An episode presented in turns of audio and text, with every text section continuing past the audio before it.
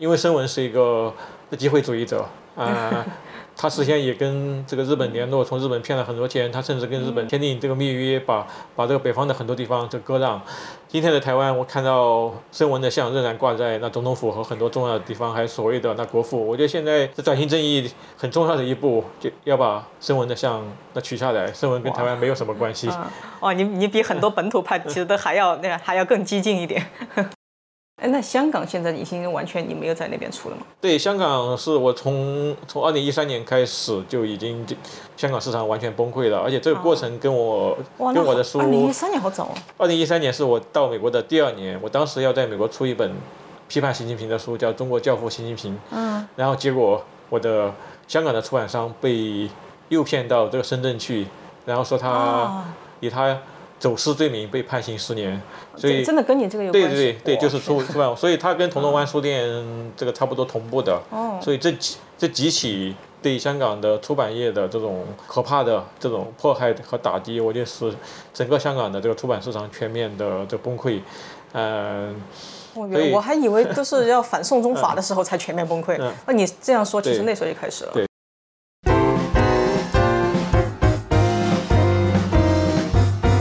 嗨大家好，我是上官乱，欢迎大家来到这一期的《乱世佳人》。其实很有意思啊！我来到台湾两年多了，就是最初大家从我是一个呃陆配，到现在很多人认可我是一个来自中国的作家，或者是女权作家、意义作家啊什么什么什么的。其实呃，这是是让我很欣慰的一点，就是我在创作方面的努力呢被大家看到，尤其是我在呃做这个时政访谈的呃这一部分呢也被人看到。其实我经常会很惶恐，你知道吗？尤其是我作为一个作家的身份的时候，我为什么会惶恐呢？就是。写作这个东西，它是必须要贴着地气的。在我们一般看来，很多人他们对我很好奇，其实因为想通过我能够更加深入的去了解中国，了解中国今天的局面怎么形成的，以及中国和台湾的关系怎么走到今天的，然后以及背后的秘辛到底是什么。有时候我很惶恐，就是因为我离开中国两年多，我已经就是觉得自己好像没有资格，或者是嗯，已经没有那个深入的眼光，嗯，因为脚已经没有在。踏上那片土地了。对于一个写作者来说，我觉得这是一个呃非常大的一个困苦。但是呢，有一个作家，我一直非常佩服他，就是他其实离开呃中国的时间比我长很多。但是呢，他每年写书能够写到六本以上，就是关于中国和台湾以及美国的故事。尤其是他还能写台湾，但是他人呢，其实在美国。他在台湾出了好几十本书了，就是关于台湾的历史、关于台湾的社会，以及告诉台湾应该怎么应对来自中国的威胁，以及告诉台湾中国未来将向何处去。这是我非常佩服他的一点。好，今天呢，我就请到了这位作家，而这位作家他也算是我的呃，应该是启蒙者、重要启蒙者之一了。为什么？我大学的时候就看了他一本书，那本书当时风靡全中国，叫《火与冰》。哎。了解中国的朋友应该知道我说的是谁了，这就是我今天请来的非常优秀的嘉宾，我非常喜欢的一位作家于杰先生。于先生你好，哎，小王大你好，朋友们大家好，非常欢迎你啊！这这次来到台湾，然后还接受我的访问。之前我我看你发脸书说啊，不喜欢上技能这轮节目，不喜欢上镜头，我还蛮惶恐的。没想到能有幸邀请到你，而且我觉得我们是同一种人嘛，都是搞创作的。我相信就是我们在聊天的时候，我相信很多我的感触，其实你也有。然后更让我嗯，就是好奇的是，哎，我的很多困惑，你竟然把它克服了，我很想知道你怎么克服它的。所以呢，就是第一个问题啊，就是我很好奇，其实你从二零零九年吧是。就开始在台湾出书了，对吧？到现在有几十本了，那都能垒到这么厚了。你说这几年出的书都和你儿子一样高了。对。那么你在台湾其实也培养了很多很多的读者。嗯，从某种程度上来说，你的很多书在台湾其实也很是畅销书了。那么我想请你简单跟我们介绍一下啊，就是你和台湾这么十几年来的结缘是怎么样的？对，我在二零一二年离开中国之前，就曾经有两次机会在台湾访问，然后也有书在台湾出版，但是。真正我面对台湾来写作，是我二零一二年离开中国以后。当时我被迫这个流亡到这个美国的时候，我我心里也一度相当困惑。就像你刚才谈到的，作为一个用中文或者华语来写作，呃，离开了这个母语环境，离开了那中国的那读者，我在美国一个英文世界里面如何？继续我的创作，继续那个生成，因为我当时已经三十九岁，我如果改用这个英文写作是那个相当困难的，嗯，几乎不太可能。但是上帝给我开了另一扇门，就是我刚到美国以后就有机会到台湾来访问，我就发现呃，台湾是华语世界里面呃有着朝气蓬勃的这个出版以及。有庞大的喜欢读书的这个市场，当然这个市场跟庞大的中国相比是比较小的，但是我想我所接触到的都是非常高质量的读者群，然后我也把台湾作为我对研究的这个对象，所以比如说我写了从顺民到这公民与民主台湾同行，嗯，有听过，然后我也写过五卷本的台湾民主地图系列，就是写跟台湾民主运动相关的这些地景。我有好多文章其实都参考你这本书《民主地图》，对，所以呃。每本书写写二十五个这个地景，一共五卷本写了一一百二十五个在台湾的这个地景，这都是你走过的地方。对，我全部走过，我差不多去了台湾的每一个县市。哇，呃，所以我算是最了解台湾的，就是不是出生在台湾，也没有呃定居在台湾的，勉强用海外华人这个的概念，我我觉得我算是比较罕见的一位其中。哦，真的是让我自叹弗如。那么你也应该知道，前段时间也是现在已经还在被中国呃控制的那个出版人叫富察嘛，你跟他也有一些呃合作。那我经常在跟朋友说，就是富察对台湾最大的呃就是价值在哪里呢？就是他来到台湾，他因为他对中国也很惊艳，然后他对台湾也有很多观察，然后他其实他出版了很多书，包括出版你的书，其实提为台湾。跟读者提供了一个新的呃知识呃新的思维。那么现在我其实我想呃问的是，在你看来，你在台湾出了这些书，其实给台湾提供了什么样的新知识或者呃新思维呢？那么在这个过程中，嗯，你也更了解台湾了。那么台湾有没有反过来给你一些什么新的看法？对，那第二个方面，我想我跟。富达先生很相似，就给台湾带来一些新的知识和新的思维方式。比如说，我们特别希望让台湾的那朋友来认识真正的那中国，因为我这些年在台湾访问，有个强烈的那感受，就是台湾的那民众对中国的这了解，我觉得非常浅薄，或者有相当大的扭曲和那错误。因为中共对台湾的那认知战可以说无孔不入，中共是一个升级版的东方专制主义加现代。极权主义升级版的这个纳粹政权，嗯所以，我以我过去三十九年在中国亲身的经历和对中国的这个研究，我把中国的真相告诉给台湾朋友。比如说，我我在台湾出版了从中国教父习近平以下的写很多中国政治的经济文化真相的书。第二个方面是我帮助台湾来解构所谓的一个大中国、大中华的这样一个可以说根深蒂固的这样一个一个价值。就是虽然现在台湾已经这民主化三十多年了，但是这种中国传统文化，特别是这个中央集权大一统的思想观念，在台湾仍然根深蒂固。比如说，我们我们看到这个前几天台湾有政治人物去拜这个关公，然后甚至说这个妈祖也是从从那个中国来的信仰，所以我们要跟这个中国要统一，这些非常。错误的，似是而非的。东南亚很多华人也拜啊，难道说人家也是一部分吗？所以，所以我觉得，比如说，我们要我们要参照像现在乌克兰战争期间，乌克兰他们说我们是这个乌克兰的的东正教跟俄罗斯这个东正教这个脱离出来。所以，我想未来，比如说台湾的妈祖信仰，是不是能够台湾的学者形成？一种新的论述，我们是台湾妈祖，台湾妈祖跟中国妈祖这个完全不一样的，所以我想这种去大中华的这些论述，我这几年在那很多书中也写到。我再举一个例子，就是比如说我写了一系列的这个民国史，第一本叫这个一九二七民国之史，第二本叫一九二七共和崩溃，马上这个月底要出版这个三部曲的第三本叫这个一九二七反共之年。这几本书其实。这几年在台湾，我觉得被相当一部分那读者和那学术文化界的朋友所那接受，就是我提出的一个新的思想。我认为这个一九二七年就是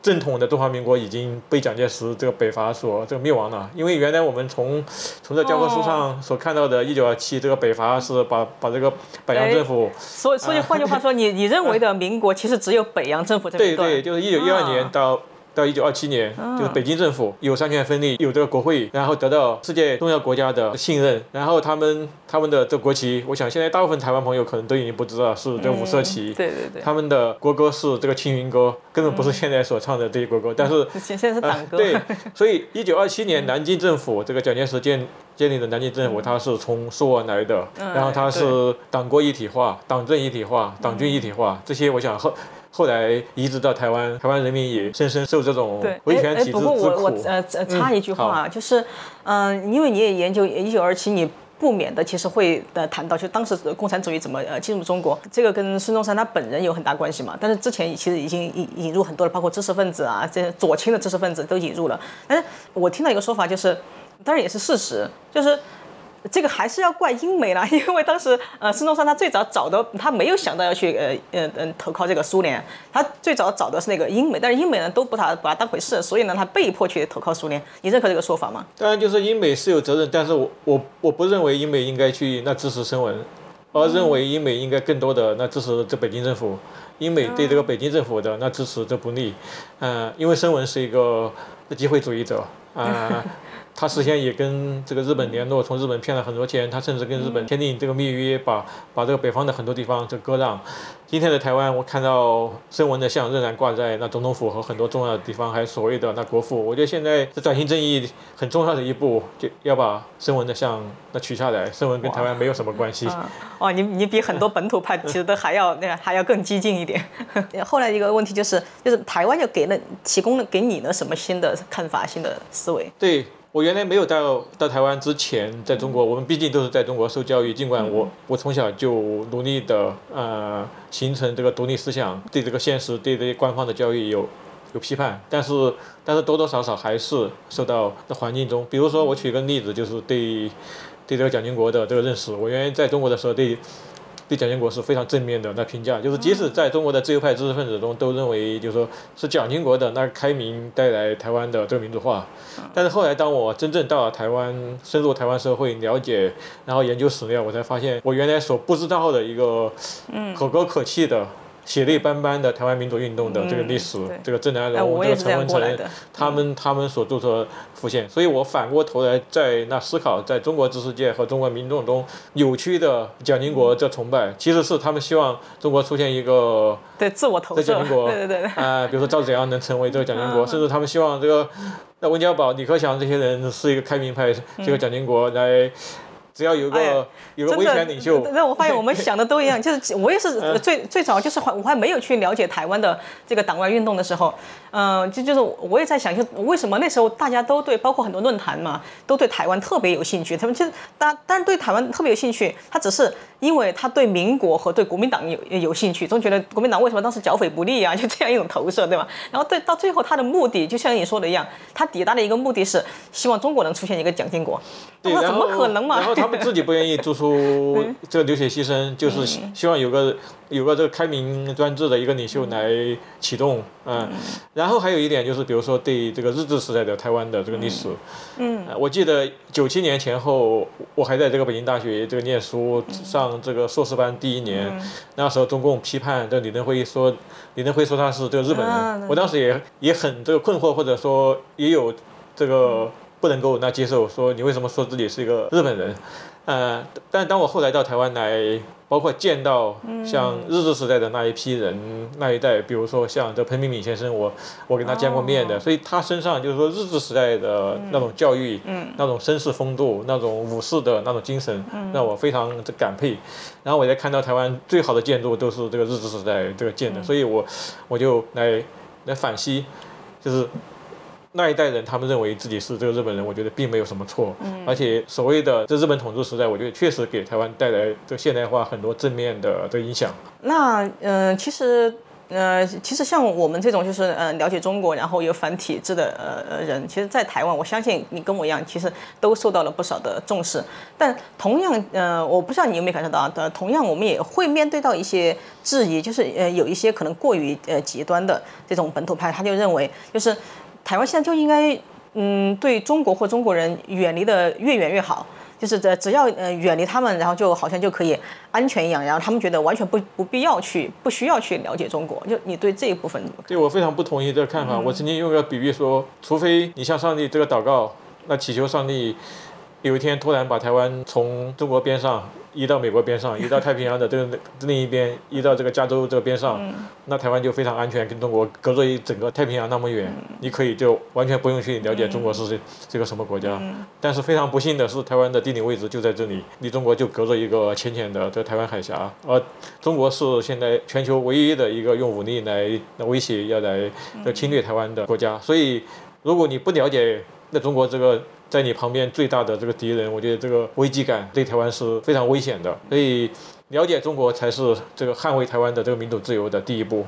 嗯，对对对，好。那么我想知道，就现在哈，就是台湾这片这个出版市场，是你现在唯一能够给你提供出版场域、维持你作家的身份和职业的地方吗？就因为美国也有几百万华人，就为什么会没有华文市场？对，美国也有一些就是小型的出版社，就是你要你要出书也可以，但是。跟台湾最大的差别就是它没有形成一个那市场，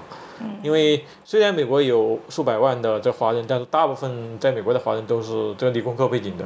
他们对人文、政治、这个历史这这些领域并没有那兴趣，而且他们这个工作压力非常大，除了专业书以外，据我的这个了解，大部分人都不会看那其他的书，嗯。然后第二代，他们大部分这个中文程度都都不佳，甚至就是说真正能够阅读中文的华人第二代这个比例非常低，就包括我的儿子，像他现在都只能够最简单的刚刚开始学，嗯，开始学中文，对对对，刚刚开始学中文，然后嗯，还有美国是地理非常这个广博，所以这些华人都分散在那很多地方，所以你很难除了像纽约这样的地方有有一两个这个中文的书店以外。就整个美国找不到几个中文书店，然后还有现在的网络的这个销售，比如说亚马逊上面，就中文书基本上还没有成气候。那台湾所出版的这些。中文书都还没有上这个亚马逊去卖。当然，我跟台湾出版界的朋友也讨论过，他们说运输、仓储、这个资金的那结算等等等很多方面还有很多的难题没有解决。所以目前为止来看，就是台湾确实是既有出版自由，也有出版市场的地方。嗯。哎，那香港现在已经完全你没有在那边出了吗？对，香港是我从从二零一三年开始就已经就香港市场完全崩溃了，而且这个过程跟我跟我的书，二零一三年好早啊！二零一三年是我到美国的第二年，我当时要在美国出一本批判习近平的书，叫《中国教父习近平》。嗯。然后结果我的香港的出版商被诱骗到这个深圳去，然后说他以他。走私罪名被判刑十年，所以真的跟你这个有关系。对对对，就是出出版，所以他跟铜锣湾书店这个差不多同步的。哦。所以这几这几起对香港的出版业的这种可怕的这种迫害和打击，我觉得是整个香港的这个出版市场全面的这崩溃。嗯。我我还以为都是要反送中法的时候才全面崩溃。那你这样说，其实那时候就开始了。对。所以现在就是，但但据你了解，现在整个那香港的。出版的情况怎么样？就是他们现在很适应自我审查了吗？那自我审查之后，他们还能维持以前的那种市场繁荣的状况吗？这种自我审查，我觉得甚至比某种程度上来说，比比那个中国还要这个严格了。比如说，他们前段时间香港的公共图书馆下架了一大批所谓的这些异议作家、反共作家的著作，哦，这个我知道。所以把我的书全部下架，而且它是因人来这个设置。比如说我的某一部分作。的作品跟政治其实没有关系的，比如说我的那《香草山》是一部爱情的长篇小说，但是因为它的作者的名字是我，所以也被下架。其实，在反而在中国的一些公共图书馆里面，我早期在中国出版的一书都还可以能找到，所以我们看到还可以找到活语。对对，所以我们看到就是说是就是香港的这些官僚，他们要讨好北京，他们甚至要矫枉过正，甚至要用更严厉的。的方法来处理，而香港的这种出版的这崩溃，我觉得它是全方位的。即使有出版社，它敢于出版，已经到了没有印刷厂愿意愿意印的哦这地步，然后没有书店敢卖的地步。我在香港也差不多出版了将近二十本书，嗯啊，还有一些没有卖掉的一些库存啊，他们他他们存在仓库里面，这些仓库的老板都向他们施加压力，让他们就搬走。我天哪！所以所以前段时间我我又通过一个朋友把。把一些库存的书这个海运到这个美国来，啊，那那你自己卖吗？对呀、对呀、哦天哪，那呃，希希望这个节目能帮你消化一点。哎，还 还有就是，那我也很好奇，其实我在台湾也呃，就是接触过不同的出版人，有的他就是跟政治没什么关系，他会告诉我，其实有一些人还是存在一定的自我审查，就是有些他们跟大陆的，比如出版啊上面也有很多合作的，他就不会去出他觉得有政治风险的书。就你有遇到那当然了，比如说像这一次这个那八旗的总编辑富察先生在中国被捕以后，我觉得对台湾的那出版业已经形成某种程度上的这种寒蝉效应。啊，原来曾经跟我有来往的某一些那出版社，他们这个事件以后，他们就主动的那回避跟我的这个来往。哦。原来已经出版过我的书的那出版社，因为在这个疫情这几年我都没有到台湾来，所以我这次来我说我可以来做一些活动，他们都说我们不做了，啊。呃，所以还没有是这个影响到所有出版社，仍然有很多的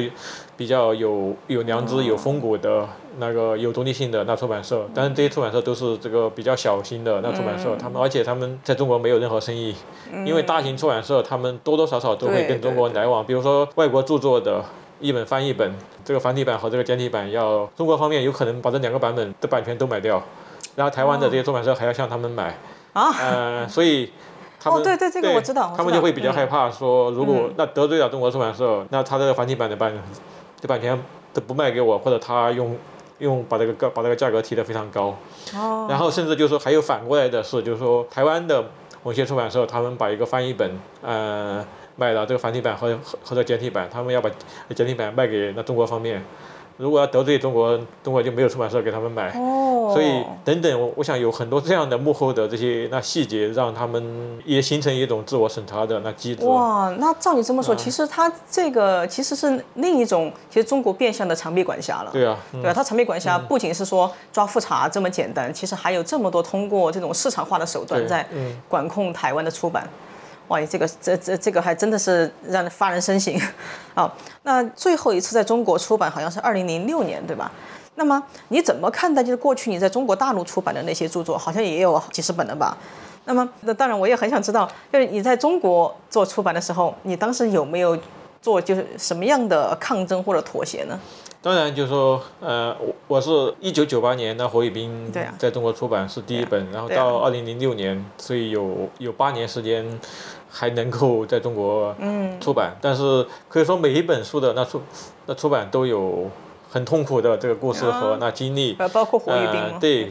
所以我火与冰后来在台湾那出版了一个全本的，哦，还有没有三级的，对，呃，当年的那版本被、被删节了，嗯，那很多地方，哦，而且那编辑他完全就像一个判官一样，他拥有全部权利，他想给你分，嗯根本没有给你这个讨价还价的这种权利和这余地。但是就是当时我想，只要能够出来，多多少少，啊。即使是一个残缺的这个版本，嗯，当时你知道吗？我们大学的时候就是有一个 也比较段子哈，就是让大家就是在我们说装逼嘛，就是嗯。你第一个说我喜欢看郭敬明，然后第二个、嗯。第二个就说，哎呀，他傻逼才看郭敬明，我都看韩寒，然后第三个就说谁要看这两个傻逼啊？我看我都看火与冰，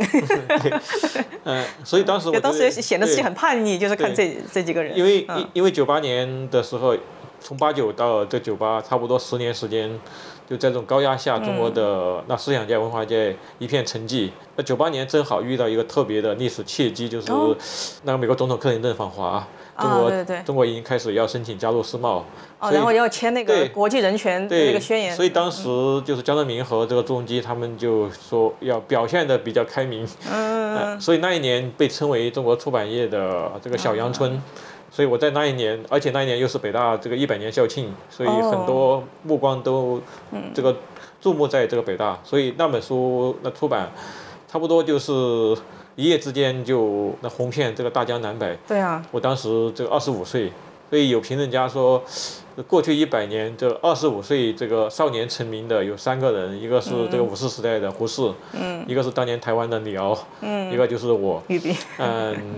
但但是后来就就差不多这十几本在中国，就正如我刚才说的，就是每一本书都被这个删节，嗯，所以我后来在台湾在出版的时候，我我已经开始开始慢慢的把其中的一部分书在台湾那重版，哦。就全部那恢复原来的哦。全貌。啊啊，蛮好的。但是我我我还是要加一句，可能二零零六年就是这个，包括在之前，其实都还算开明了。越往后走，尤其是二零一三年之后，那更更是雪上加霜。应该不能说是这开明，就是说是他们他们当时还有求于这个西方，啊，对啊，还要向西方做这个民主秀，民主秀对嗯，然然后特别是我觉得哦。二零零八年其实是一个转折点，二零零八年奥运会就是然后中国的经济体量，中国的的崛起，所以它营造一种所谓的万国来朝。嗯，所以我觉得中国的巨变不是二零一二年习近平上台才开始，而是二零二零零八年是一个更重要的时间节点，所以。并不能说这个刘晓波也是那个对对对，并不能说就是胡温就比这个习近平好到哪里去。对，因为在我看他们这本质上都是一样的，所以邓小平有一句话叫这个韬光养晦。嗯，我觉得大部分这个西方人和很多台湾朋友可能还没有理解这个词的真意。其实就是装。对，就就韬光养晦的意思就是说我的力量还没有那么大的时候，我在隐蔽我的这个力量，慢慢的自我这成长。嗯，然后当我。壮大到某一种程度，甚至可以跟美国决战的时候，我就会来，并不是说这个习近平把把邓小平的韬光养晦那政策这个抛弃，来对外那主动出击，而是他进入韬光养晦的一个新的阶段。嗯，新的阶段是什什么阶段？就他要觉得有有能力来挑战美国和西方，来把战后的这个民主自由的这个秩序那推翻，来建立一个中国的全球帝国秩序。真正的万邦来朝。嗯，好，其实你经常说啊，你自己不是任何一个圈子的，就是包包括什么啊海外民运圈啊，包括什么华人教会圈啊、流亡作家圈啊，你觉得你都不愿意呃承认，就是不觉得自己他们任何一个圈子，只是一个美籍华文作家。嗯，但是事实上呢，就是这么多年，其实你跟这些圈子还是有一些一些关联。那你怎么看待过去，呃，和这些圈子的关系？因为我最近在写一本全球的这个流亡者的一个故事，叫这个活着就是 run，就是我们知道 run 就是中国的这个润学嘛，就是这个流亡，就是逃离那个不自由的那地方。我是写这古今中外，从那古代从从荷马史诗那开始，从中国向这个屈原开始，一直到这个当代。比如说，我会那重点写到那很多我很喜欢的这些作家、这些思想家，比如说像这个俄罗斯的流亡作家这个纳布科夫，呃，这个波兰的流亡作家米沃什等等。其实他们的立场或者这个原则也是我很很钦佩的。他们就是一个那独立的知识人、独立的那写作者，他们也不参与这个这任何的这个圈子。因为其实我在中国的时候。我的我的性格，呃，我的选择也差不多是这样，只是后来因为我跟这刘晓波先生成为那好朋友，他在做独立中文笔会的时候，那个希望我进入去这帮他，所以他是这个独立中文笔会的会长，我是这个副会长，我们做了很多，主要是帮助这些。被捕的这个狱中作家，所以这样的的工作我愿意去做。但当我后来到美国以后，我就那观察到，就是无论是这个民运圈还是教会圈，在美国的这个作家圈，这个中文写作的这个作家圈，我都发现这个问题那非常大。他就说没有能够摆脱。原来所种的，在中国所种的这些文化的毒素，比如像我刚才谈到的这个，对对，比如说那个缺乏宽容，嗯，种族主义的这种思想，台湾也有很多，就是比如说他们会骂我说我是一个汉奸，其实我就可以在反驳说，我说我是我我有蒙古的这血统，我是蒙古人，我我根本不是汉人，嗯，所以有了这样的这个身份定位以后，我觉得这个写作是对我来说最重要的事情，我只把这一件工作这个做好，我不是。一个不是一个政治活动家，这不是我擅长的事情。因为我也看到所谓的民运，我常常用一个词去这个形容，就是很多反对共产党的人，他们在精神上跟共产党同构，他们的行为方式、语言都跟共产党其实是一样的。嗯，所以我。我觉得我自己应该这个远离这个圈子，然后来这个写作。所以就是怎么说总结来说，就是你没有跟圈子有什么关系，但是你跟圈子里边有一些你认可的个人，其实对对对，就是说，比如说我在华府，我生活在这华府的这个郊区，在这个维吉尼亚。这些年，尽管我把所谓的朋友圈和这些社交降到那最低，但是我仍然我身边有很多的朋友。比如说像学者余茂春先生，嗯，他是蓬佩奥的那中国问题顾问，所以他是我非常好的朋友。我我常常请他到我们家来这个吃饭，我们来讨论。嗯，当然，我们不是每个观点都一样，我们也我们也也会有分歧，但是这种讨论我觉得是很快乐的。比如说像那苏小康先生，他当年是一一九八零年代最重要的公共知识分子，是那和商的作者。他最近这几年也也在台台湾出版了很多重要著作，所以我觉得他是就他现在那七十多岁，他一九四九年生人，所以他是七七十多岁的那一代前辈作家中，我最敬佩的，就是他到美国以后保持了他的这个创作的活力和那思想的深度，甚至比原来有突破。当然他是经历了很多痛苦以后，因为他一他一到美国，他妻子就就在车祸。甚至有十几年是那植物人，然后然后他就照顾他妻子，现在那恢复的比较好，虽然还不能够那行动自由，但是可以，他妻子可以在这个轮椅上，好像可以这个谈话、读书、上网这些都没问题。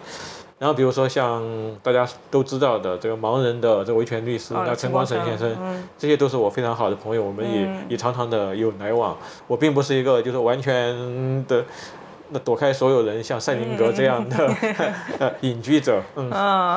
呃，其实你刚才谈到，其实你跟比如羽毛村啊有分歧。其实我挺好奇一点，就是你和很多这个有分歧的嗯朋友，就是嗯都是怎么交往的？比如你的朋友里面，比比如你是很支持川普，但是你的朋友里面，我相信有不支持川普的。然后你就是呃你是呃因为你的基督教信仰，所以呢，呃其实呃在很多就比如呃两性啊，或者是这个呃女性的方面，其实我们说不能说它保守，就是基督教化。但是比如像我，我就是的公开。说我是一个呃女权呃主义者，但是我也很很开心，就是能跟你就是完全交流的毫无障碍。我就是很好奇你是怎么样保持一个心态和这些立场有分歧的人做朋友的。因为我想就是说，正如这个世界上没有没有两片同样的叶子，也不可能有两个所有观点一模一样的人。就包括我跟我妻子之间，我们都有很多不一样。比如说我们的这个兴趣爱好。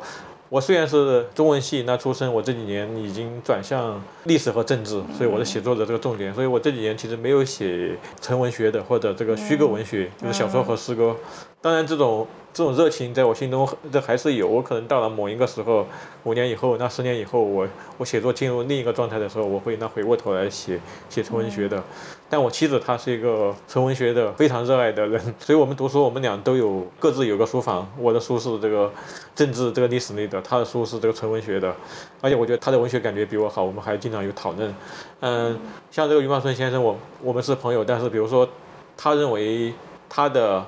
对华战略中一个很重要的一个点，他是说把中共跟这个中国人民这个分开来。嗯，当然，我觉得是他作为一个美国外交政策对华政策的一个制定者，他的一个外交战略是这样制定，我觉得是可以的。但是我如果从一个更深的这文化历史的这个角度来看，我觉得这共产党跟这个中国人民分不开，因为这个云石先生他晚年的回回忆录里面，他也说，就是说共产主义那进入中国是跟中国文化这个儒家文化是。就像一个插座跟一个插头一下就插进去了。比如说这个儒家文化里面从来就没有这个人权的观念，没有私有财产的这个保护，然后一种虚伪的这个天下为公，所以这些都是共产主义的思想能够在中国。就你刚才也提到，就是十月革命以后那些知识分子，从这个李大钊、那陈独秀，所以在鲁迅对，所以他们都是那个族群，这跟那个中国文化是有这个关系的。所以我们都会来这个讨论，我不会觉。认为就是说别人跟我某一个观点不一样，就就就完全翻脸。比如说我到台湾，虽然我是一个基督徒，但我在台湾的很多朋友，他们信各种各样的台湾本土的那宗教，有佛教徒，有道教徒，有妈祖，有各种各样的。然后我也并不排斥，比如他们带我去一个妈祖庙那参观。你会拜吗？我不会拜，当然不会拜，就是因因因为基督信仰，我们那个世界里面很清楚，我们 除了上帝以外不会拜那别的神。但是我觉得我作为一个。文化的田野调查者，嗯，比如说我去寺庙，去这些道观，没有任何问题，所以我并不是那种很僵化的那那基督徒。哎，这点我完全理解，真的就是创作者真的是不一样。我也是会深入到很多呃东西，我当我是产生好奇的时候，我是可可以很圆融的去，或者或者我们佛法叫做随缘众生，其实呃其实就是你和这个土地产生连接。好，哎，我们谈一下你最近你出了这一本新书，叫《中国如何打台湾》。现在最近在台湾很受关注哦，我发现很多地方都请你去讲这本书，能不能简单介绍一下这本书里面讲了什么？最近几年，我确实在我在美国这个华府跟很多很多智库，甚至这些像余茂春这样对美国外交有很重要的影响力的这个官员，他们经常有会议，有呃，无论是正式的会议还是这个私下的这些参叙。所以根据我得到的这些讯息，其实那习近平政权对台湾的这个威胁，这种发动发动战争的可能性，这个越来越大。但是当我到台湾以后，我很吃惊的是，就是说整个台湾好像仍然沉浸在这个岁月静好这种小确幸、小清新。比如说这几天我在台湾看到一个韩国的一个一个新的炸鸡店开幕。就台湾的年轻人会花三个小时、五个小时在那里排队吃一个炸鸡，我个人认为这样的氛围是有问题的。如果有这么多这个，但是危机感跟吃炸鸡好像也不冲突。呃，我觉得这样的时间其实可以用来去做，因为现在台湾也有很多朋友在做，比如说那个那黑熊那学校这些军事训练，我觉得完全应该去做的。美国之所以这么强大，我觉得不是它经济上、高科技上或者它的能源。更重要的是他的这个民间的，我觉得尚武的这个精神。嗯，我一到美国我就买一把枪，我们常常去这个靶场打枪，几乎人人都会打枪。那你肯定不是一个支持控枪的人。当然了，因为美国的历史就是这样的，就是这个民兵迎迎来这个独立的。嗯，因为华盛顿当时根本没有没有正规军，大家拿着自己的枪去，然后民众有持枪权才能是对这个暴政的最后的防御。嗯，所以我就有了要写这本书的这个想法，来让台湾社会，我觉得要要有相当的这危机感。当然，我这本书我觉得跟别的就是相关主题，其实其实还有其他的一些那著作，跟他们的这个差异是我，因为我个人不是这个军事方面的这个专家，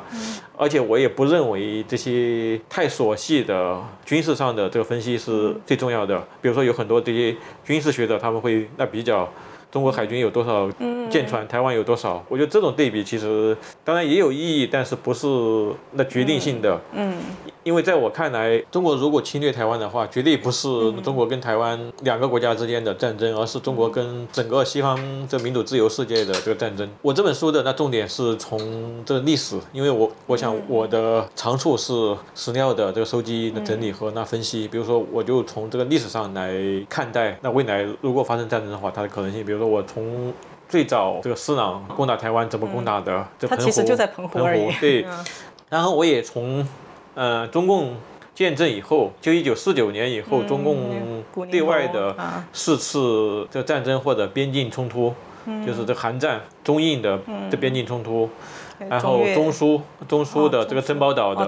冲突，然后中越战争，这这四次比较重要的，我我来分析这四次呃。他们的有一些什么共同的规律和这个特性来，然后来看，就是未来中国的这个动作。比如说，我就发现这四次中共最高的决策层并没有一个具体的这个战略目标，所以他们要占领一片什么样的土地，而是他的内部政治遇到很大的这个危机，他用这个对外战争来转移这个民众的注意力。嗯，然后他用的方式都一开始都没有宣战，都是这个偷袭。嗯嗯，所以这点我想台湾要要特别注意，中中共从来不会事先这个宣战，都是用这个偷袭的这个方式来。然后他说是自卫反击。对。然后比如说韩战的时候，他都不用，他说是这个志愿军。嗯，对呀对对。然后他一开始的这个军服，全都用的是那个朝鲜人民军的这些军服，所以这些是要特别小心的地方。嗯，啊。那我我一看到，就是呃，你除了举这些哈，包括你还讲到了什么咨询站呐，呃，这一部分就是在你看来，呃，那个打过来不只是军事上，所以其实让我想到了，呃，去年台湾也特别红的一本书，叫《阿贡打来怎么办》，那个呃王立先生的，你是流传非常广，但是等他就像你刚才讲的一样，他就是主要是只从这个军事和战略本身来谈，我们就说呃从技术层面，就是你的书和他的那个。区别是什么？对我还从这个更宏观的视野上来谈，因为我不仅过去三十九年在那中国生活，可以说是，而且我是非常深度参与中国的这个民主人权的运动。我想，我我过去的这些著述对对对中国的这个分析是。相对来说是比较深入和透彻的。比如说，我二零一三年就出版《中国教父习近平》，当时习近平刚刚上台几个月，几乎所有很多人都觉得他要改革，对，都是很正面的，对他有期望。我是第一个全盘否定他的人，结果十几年以后，而且我写，我是第一个指出他要这走向帝制的人。嗯。然后我想，我这十几年在美国这生活，生活在这华府的这个郊区，所以对美国大学、哦智库这些决策层，我有广泛的交往和这个了解，所以我也算是一个知美派。嗯，呃，第三点，我在这十几年间，每年到台湾访问超过两个月，嗯，所以我居住在台湾也差不多有一年两年的时间，嗯。所以也算是那知台派，而且我、我走过台湾的每个县市。对对对，呃，所以我想我我就能够建立一个比较宏观的这个视野，比如说我书中花很多的这个篇幅来驳斥这种反美这个以美论，嗯，因为在台湾，我觉得最近我嗯，我观察到这个是是一个很大的问题，嗯，而以我。就生活在美国，以我对这个美国的这个了解，美国绝对不会那抛弃台湾，因为第一个，从法律层面有这个台美的这个关系法，这是美国的国内法，所以国内法的意义它超过美国跟中国签署的那些什么宣言，那些上海合作这些上海宣言这些，因为那只是一个外交公报，没没有任何这个法律的地位，所以我想。不管哪个党的政治人物成为美国总统，他们都不会那违背美国的法律。第二点，我想台湾的战略位置的重要性，就是在第一岛链的那核心。如果失去台湾，如果中台湾被中共所这个占领，也就是说大半个太平洋，呃，都在中共的那控制下，就是不仅夏威夷不保，甚至美国加州都那非常危险。也就是说，过去就失呃去台湾就失去整个太平对洋。，就是二战以后美国所建立的这个美国秩序，或者这个美国治世，呃，美国治理的这个世界，我们知道，就是说，过去三百年是这个不列颠不列颠治世，就大英帝国，嗯，然后二战以后到现在是这个美利坚治世，这是近代人类文明的啊、呃，它能够建立的这个全球秩序。所以从某种意义上来说，失去台湾，美国的这个领袖地位就就完全失去了。第三点，我想就是台湾是非常成功的过去这个民主自由的这个转型这个成功的国家，所以我们看到美国很多高那高级官员访问台湾的时候，他们也赞扬说台湾是这个东亚地区这个民主自由的灯塔，台湾是国际社会的良善的力量，所以这点跟跟跟那个乌克兰是天壤之别。像乌克兰，我我们知道的很清楚，它过去二十多年它的民主转型是完全失败的，它的它的政府的那腐败。啊，它是这个器官移植、这个器官买卖的那最大的国家，欧洲，它也是这个贩卖这个性奴隶的欧洲最大的国家，所以它有有很多的这个问题，但是台湾就就不一样。当然，台湾也有它自身的问题，比如说国家认同啊等等，还相对而言，台湾我想它的这个民主转型是相当成功，甚至比韩国还要的成功。因为最近几年，台湾在这个国际社会的像这个自由之家、像这个记者无疆界等等。这些国际的这个人权组织中，那个台湾的这个民主指数、这个自由指数这个排名都是这个亚洲第一，甚至在这个日本之前。所以我相信这个，按照这个价值观来说，这个以美国和欧洲、日本为代表的，他们不会放任台湾被中共所吞并。嗯，好。啊，就是最后一个问题，其实刚刚聊了很多台湾的民主，我想跟你聊一下中国未来的民主化。就是，嗯、在台湾的知识界啊，其实一一直有个说法，就是只要能促进中国的民主化，台湾就会安全。但是呢，其实我最近也听到有人说啊，就是你看俄罗斯，对吧？它也是苏联解体之后，他也开始有了选举，那么他也不再是一个共产党独裁执政了。但是因为它的民主化不彻底，所以就变成法西斯主义。你刚才也讲了乌克兰，虽然它也有选举，对吧？它也有选总统，但是它的民主化不彻底，还是它没有办法解决腐败啊这些问题。所以呢，嗯，哪怕中国比如共产党已经呃倒台了，它也成功的呃呃转型了民主。但是这个民主万一转型不成功，就成了法西斯主义，就依然会侵略台湾。就是你认可这个看法吗？对，呃，我跟所谓的这些海外民运的那主流。甚至台湾的这些关心中国人权问题的这个知识界和这些公民团体之间，我们有个比较大的分歧，就是，正如你刚才谈的，他们认为推动中国的这个民主化能够这保障台湾的安全，嗯，但是我觉得推动民主化是那不够的，更重要的是那个解构中国、解体中国，让中国变成，当年李登辉先生曾经说过七国论，我觉得七国当然还不够，甚至要有这个三十国。就是美国、中国变成一个对中国变成一个像欧盟这样的一个很、很松散的共同体，嗯，我觉得他才能够等于把他这个老虎的牙齿给它拔掉。嗯哇，你走得好远呃，啊！所以我觉得必须要达到这一步。如果不达到这一步，你刚才也谈到，就是俄罗斯的这个例子就在前面，就是他一种失败的这个民主转型，就是当然他非共产主义化了。俄罗斯现在共产党是一个在野党，就共产党永远不。几乎不太可能这个通过选举上台那执政，但是他出现一个普丁这样的人物，他原来是这个 KGB 的特务，那个情治系统的这个头子，然后他变成一个新沙皇式的这个威权统治者，这个可能性在中国，我觉得是未来就是说，在这个民主中国如果民主转型那失败，没有能够这个解构，它仍然是一个这大一统的，表面上有民主的形制，但是因为过去几十年中共的民族主义和这个民粹主义的这个洗脑，那非常成功。嗯，我们知道这个民众都是这样，所以我相信，如果有有了这个公投，现在马上让中国这个公投九成以上的人都会拿公投说打台湾的，嗯，就是没有共产党的情况下，让大家自由的这个公投。嗯，其实之前我比较怀疑，但是他我听这么说，我就发现，哎，俄罗斯好像真的这样。你说他转型了吗？他他转型了呀但是他还是打了乌克兰。而且而且现在现在战争打成这样，我看最近的这民调，普京的支持率仍然是百分之这那九十多。所以没有别的人可以对，支持啊。所以所以我觉得 我们要进行一个启蒙运动和这个文艺复兴，要对有要把这个民众的这个思想观念这个扭转过来，这个比表面上的对那个，所以很多人在那里问我说，那共产党什么时候垮台，习近平什么时候下台？我觉得这些问题不是最重要的，嗯最重要的是要把民众的思想观念换过来。所以我反复强调说，未来未来无论是中国和台湾，都还要经历一个像日本的明治维新时代，就是说明治维新的那四个重要的字，就脱亚入欧。现在是我觉得台湾和中国要这个脱亚入美。